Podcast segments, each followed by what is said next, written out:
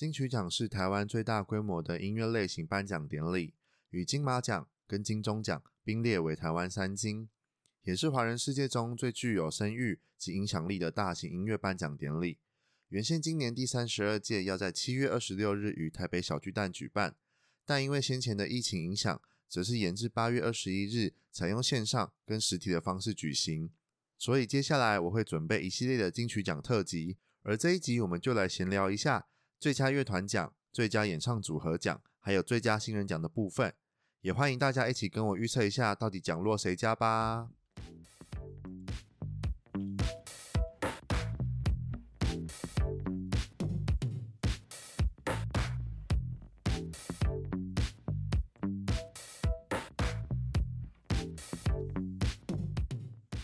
最佳乐团奖入围的第一个乐团是原本有五位团员的 Overdose。在二零一三年，陆陆续续团员退伍，再加上第六名团员 VJ Parky 加入之后，就把团名改为了 OVDS。他们的音乐风格啊，是从 New Metal 慢慢转变成另类电子，还有英伦低音为主的风格。二零零五年成军的他们，在二零一七年以作品 Heartbreaker Remix 入围了第八届金音奖最佳电音专辑奖。值得一提的是，他们也是日本天后幸田来未指定合作的台湾本土乐团哦。而今年他们再以专辑《黑的任性》入围了最佳乐团奖。当我在听这张《黑的任性》的时候啊，感觉自己进入了仿佛是电影《光速战记》的世界，一边追逐着未知的任性，一边却被身后的黑暗啃食。我们不断调整自己的轨道，并在障碍中闪躲。虽然害怕，但我们不停止前进。虽然堕落，但是我们是为了突破。即使前方的是一场飓风，我们还是会勇敢面对。因为你我都知道，绝境是重获起点的条件。直到我们最后一切都满足了，愿世界也会安静了。在这个疫情严峻的时期啊，当你感觉到人生失望的时候，我蛮推荐找个时间，戴上你的耳机，好好的聆听这张音乐，并让 OVDS 陪你用你的任性。去打败你内心的那个黑暗世界吧。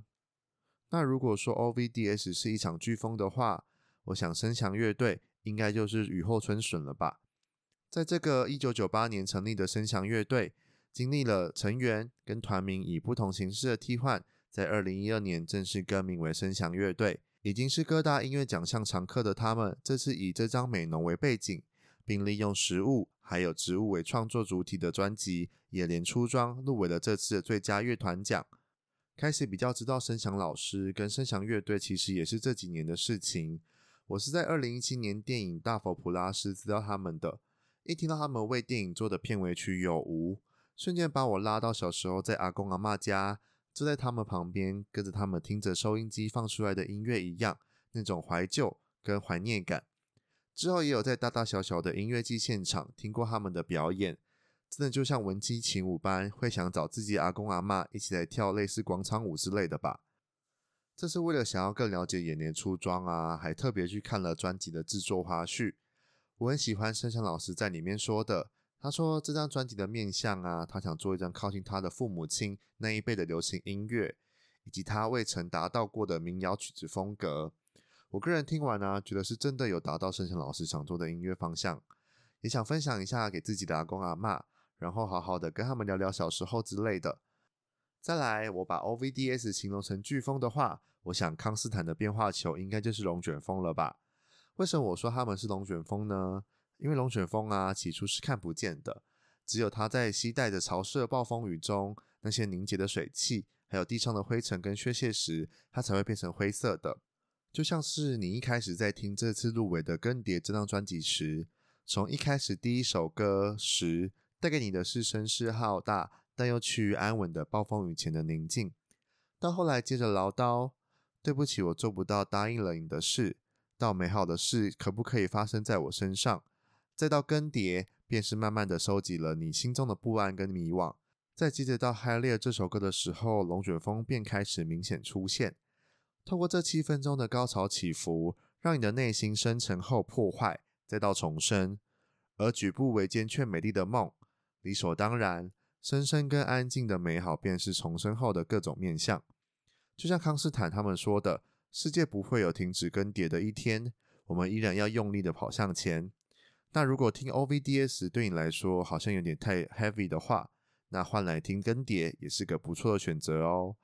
对了，跟大家偷偷爆料一下，我自己算是泪腺发达的人，所以在听更迭这张专辑的时候，真的是听到哭，哭到一个不行呢。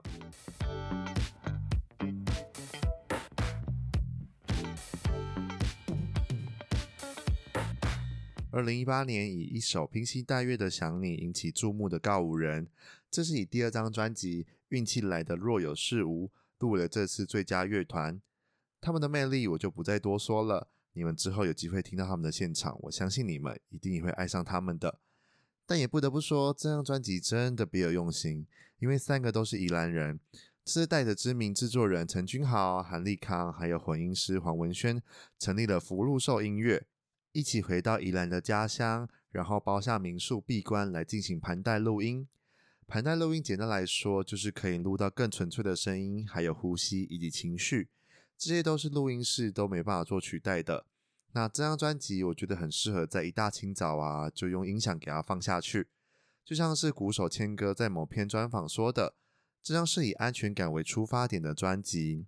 运气跟安全感都好像是有跟没有中间的交界处。我们要学习的是转念，因为好跟不好，真的都只有一念之间而已。我们一早起床面对一天的挑战，也是要有这样的转念，这样才可以维持一个好心情去面对接下来的挑战喽。早上我们听完告五人后，到了下午就可以接着听漂流出口。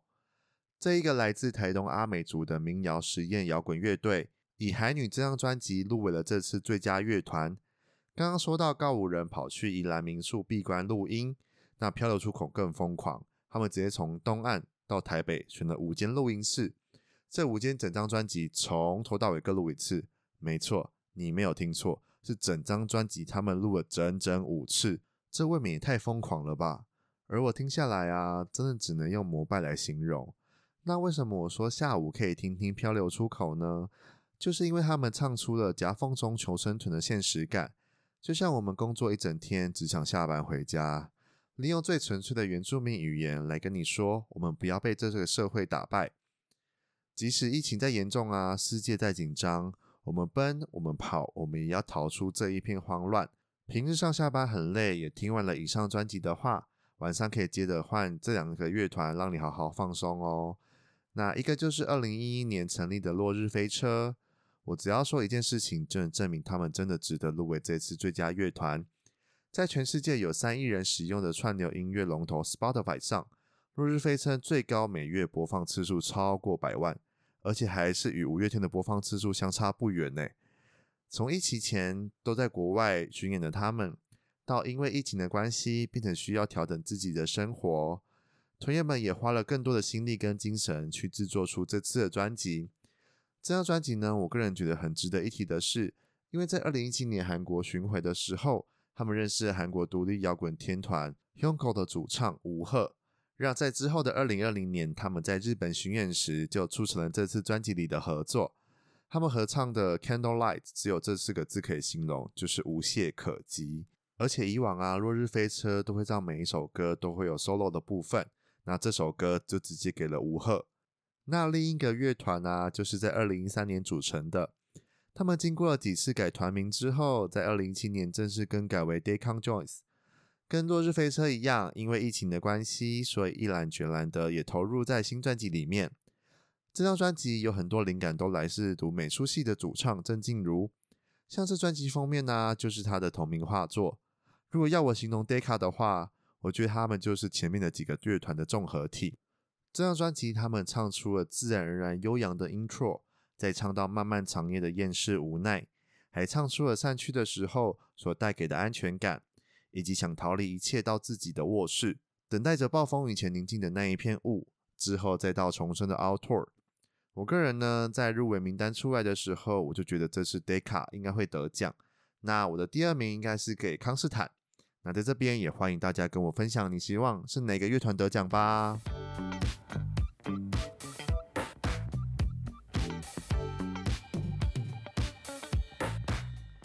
好，第二个奖项的话，要来闲聊的是最佳演唱组合奖。我要先说啊，这届的评审应该是有特别挑选过啦，因为以往来说啊，很常出现入围最佳乐团还有最佳演唱组合的名单的时候啊，都有待商榷。但这一次真的很用心，两个奖项的乐团啊，都是蛮有特色鲜明的。那第一个入围者呢，是在二零一五年成军的守夜人。起初是从电影配乐还有游戏作曲起家的他们，之后在各种音乐创作上啊，都以跨界的合作方式持续推出作品。其中守夜人的团长在二零一七年以台湾的电影《五星级鱼干女》入围了当年金钟奖最佳音效奖。而在经历了成员更动之后啊，正式以守夜人二点零亮相。在二零一八年也以晚安使用手册这个音乐创作诗集里的歌曲倒数开始。入围了金音创作奖的最佳民谣单曲奖，另一首无效分享更是得到了买凤行动创作奖的佳作，还有最佳作词人奖。他们还在当年启动了聊天机器人，跟网友们一起串联发起“我睡不着”的活动。经过一年的串联啊，他们就把网友们的留言记录起来，浓缩成他们的成名曲《我睡不着》，并收录在二零一九年发行的团体诊疗概念 EP 里。那这首 MV 呢，也在两个月内创下了 YouTube 两百万人的人次观看。而二零二零年夹带着这几年的成果以及丰富的创作能量，发表了《使者》这张专辑，并且入围了这次最佳演唱组合奖。一直自诩自己是助眠系的跨领域重唱组合的他们，我在这一张多感受到了疗愈系的部分。还记得当初在听《使者》这张专辑的时候啊，我特别选在深夜的时候听。整个好像是真的有一个使者，透过耳机给你一连串的心灵治疗课程，透过不同的音乐风格啊，陪伴着你那一颗破碎的心，让你放心的摔进低潮的漩涡里，因为你相信会有人轻轻把你接得起来。就这样慢慢的，你也会学着去面对那一个不完美的你。再来第二个呢，是以九二九这张专辑入围的原住民少女团体追风少女，而专辑为何叫九二九？是因为她们三个女生都是在同一年的九月二十九日出生的哦。在大学，因为有着相同的音乐理念，还有创作的默契，便在二零一七年决定组团。以阿美族古调为基础，搭配着各种曲风创作的她们，除了想传递台湾原住民文化精神，也想唤起原住民的年轻人不要忘记自己的文化。说实话，我也是因为金曲奖才知道追风少女的。整张专辑听下来啊，我感受到的是满满的东部大自然的人文美景以外，我还听到了“纯粹干净”这四个字。在这种疫情艰困的时期啊，听了也是有别于守夜人的另一种疗愈感。虽然看很多访问，看到他们因为疫情的关系，导致很多活动延期、取消，真是收入匮乏，但他们不屈不挠，还是花了六个月的时间创作了这张专辑。让我真的觉得这次入围啊，对他们来说真的很值得。接下来第三个入围也是金曲奖的常客张三李四。我在收集他们这次专辑的资料的时候啊，我真的只能说这次他们很不简单。在二零一零年组成的张三李四，一直以来的曲风都是民谣搭配摇滚，从乡下到城市，再到地方文化到人跟人的感情。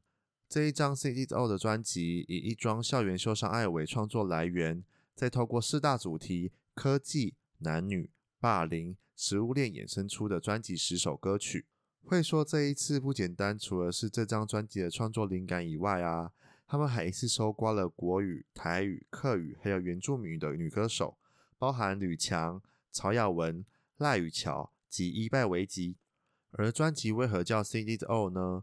他们就是想表达，在这个社会上，我们看到任何事情都一定是眼见为凭吗？一桩校园修伤案，真的是我们外表看起来这么简单吗？我们也常在了解事情之前，已经早已习惯下下很多妄自菲薄的定论。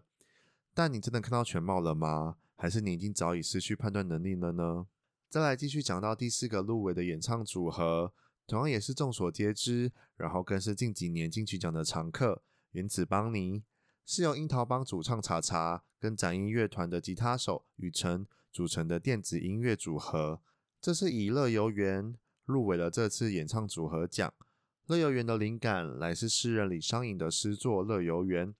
简单来说，就是以诗作里最有名的名句“夕阳无限好，只是近黄昏”来贯穿整张专辑。夕阳总是发生在黄昏，虽然可惜。但仔细想想的，它还是会在每个时间点同样出现。唯有保持希望，就能每一天在这个黄昏得到一点能量。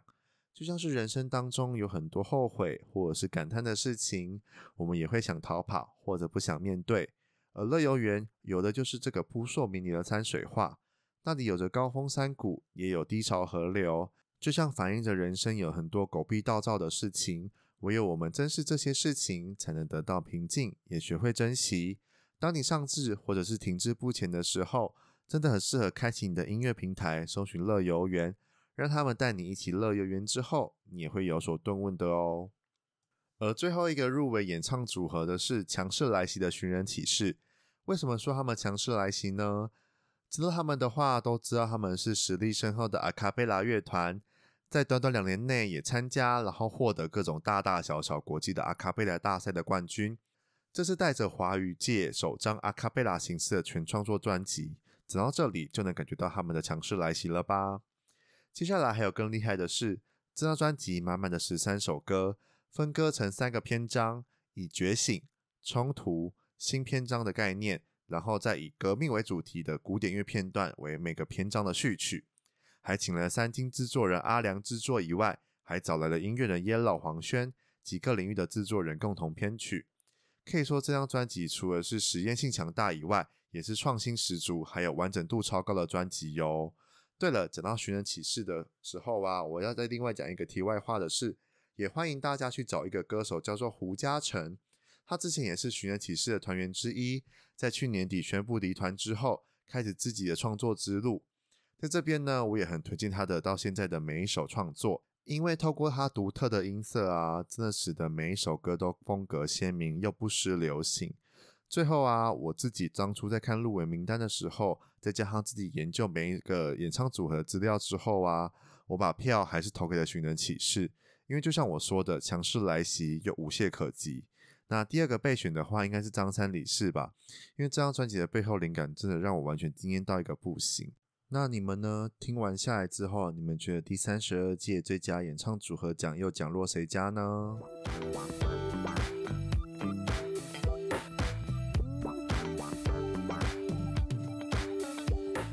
聊完了最佳乐团跟最佳演唱组合奖之后啊，现在就来聊聊最佳新人奖吧。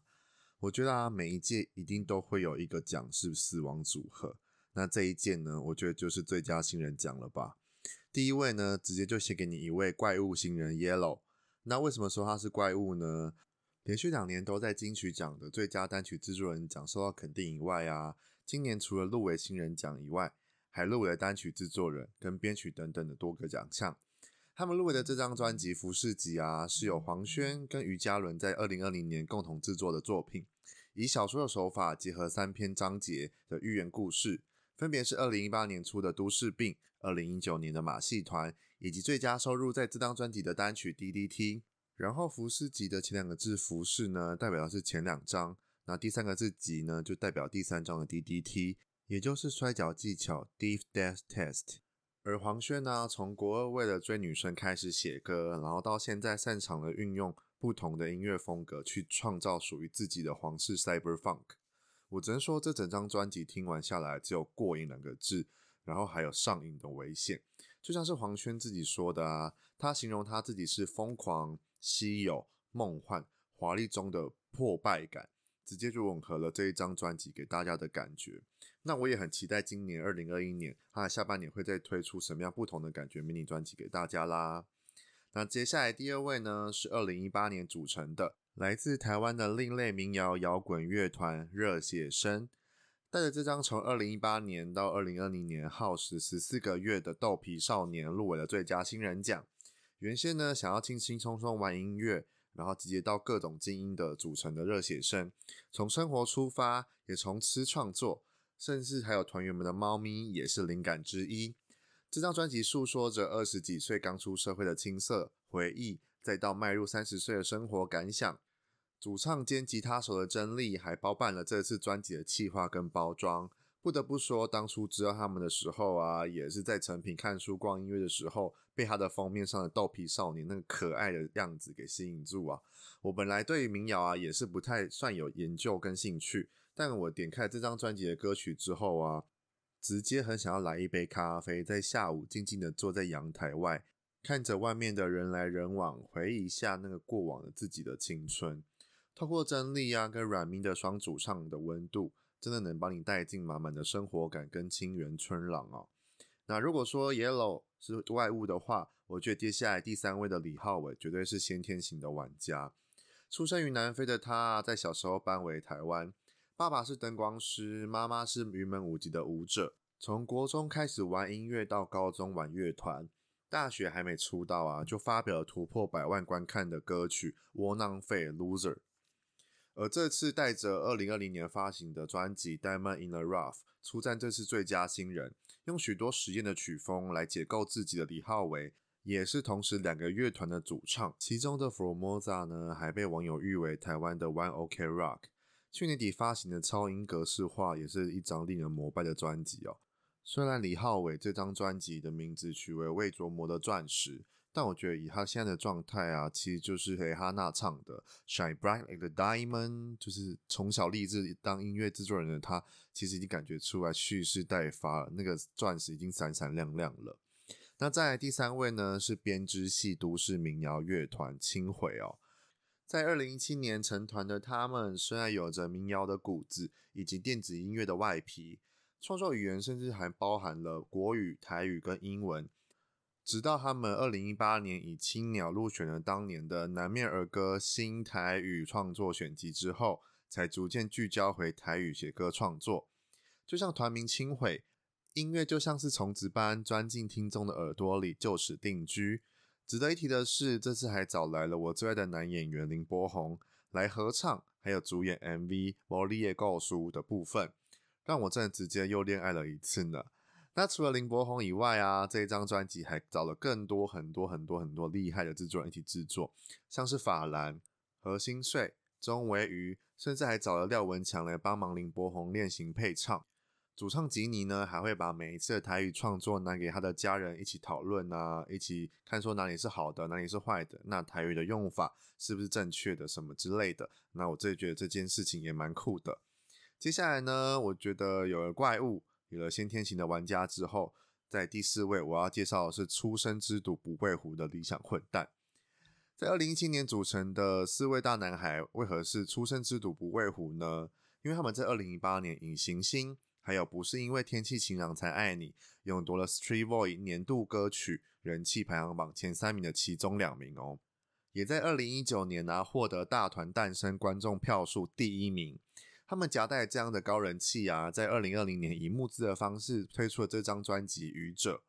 而我听完这一段专辑的感想呢，就是我们虽然同是这世界上的愚者啊，但通过理想混蛋的歌声，却教会了我们如何当聪明的愚者。大智若愚，则是我听完这张专辑的感想。接下来呢，我们还有另外一个怪物新人，就是李友廷。维基百科打开来的那个比赛记录跟获奖演出啊，我真是甘拜下风，数也数不清，那琳琅满目的。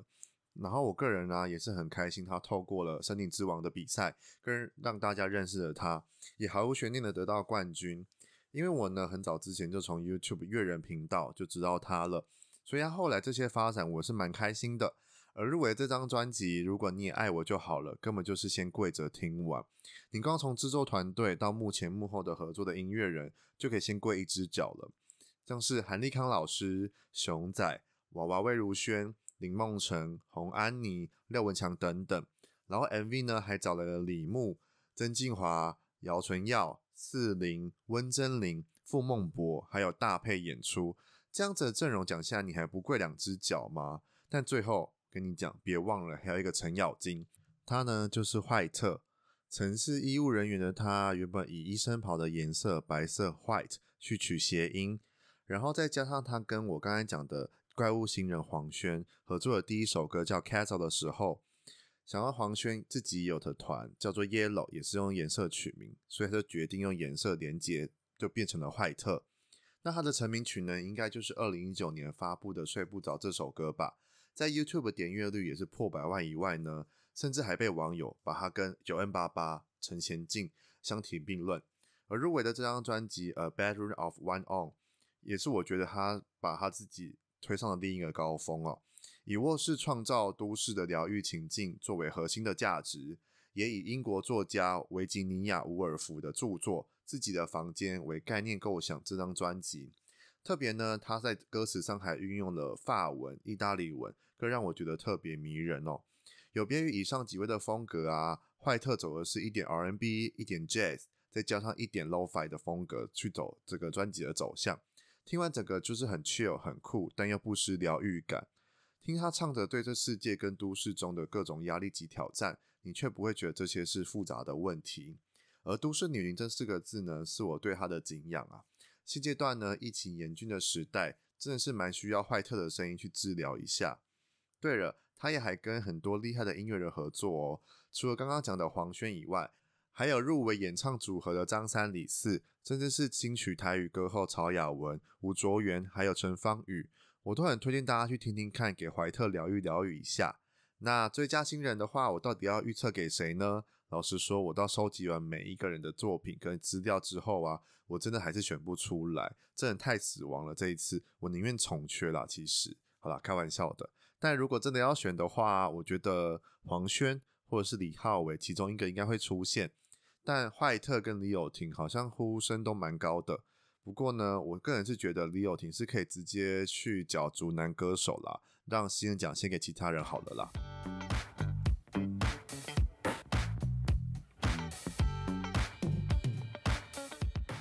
第三十二届金曲系列啊的第一集终于告一段落了。不知道大家还喜不喜欢我的介绍跟分析哦？我个人是蛮期待八月二十一的到来，而且红毯主持人跟典礼主持人都已经公布了，分别是鼓鼓、还有玛丽、还有露露，所以我觉得这一届应该也会蛮精彩可期的。那最后的最后呢，我还是要说一下各大影音收听平台：YouTube、Spotify、Apple、Google Podcast，还有 KK Bus 跟 First Story。都已经有我的 podcast 频道喽，请大家告诉大家，一起帮我关注、订阅起来。当然也要追踪我的 IG P I E P I E 底线 T A L K 拍拍 Talk，然后分享标记给你所有的亲朋好友。如果你想要跟我闲聊，还是想给我各种建议还有主题的，都欢迎在各个地方留言或者是 IG 小盒子我哦，我都会看得到。那我们就下一集见喽，拜拜。Yeah.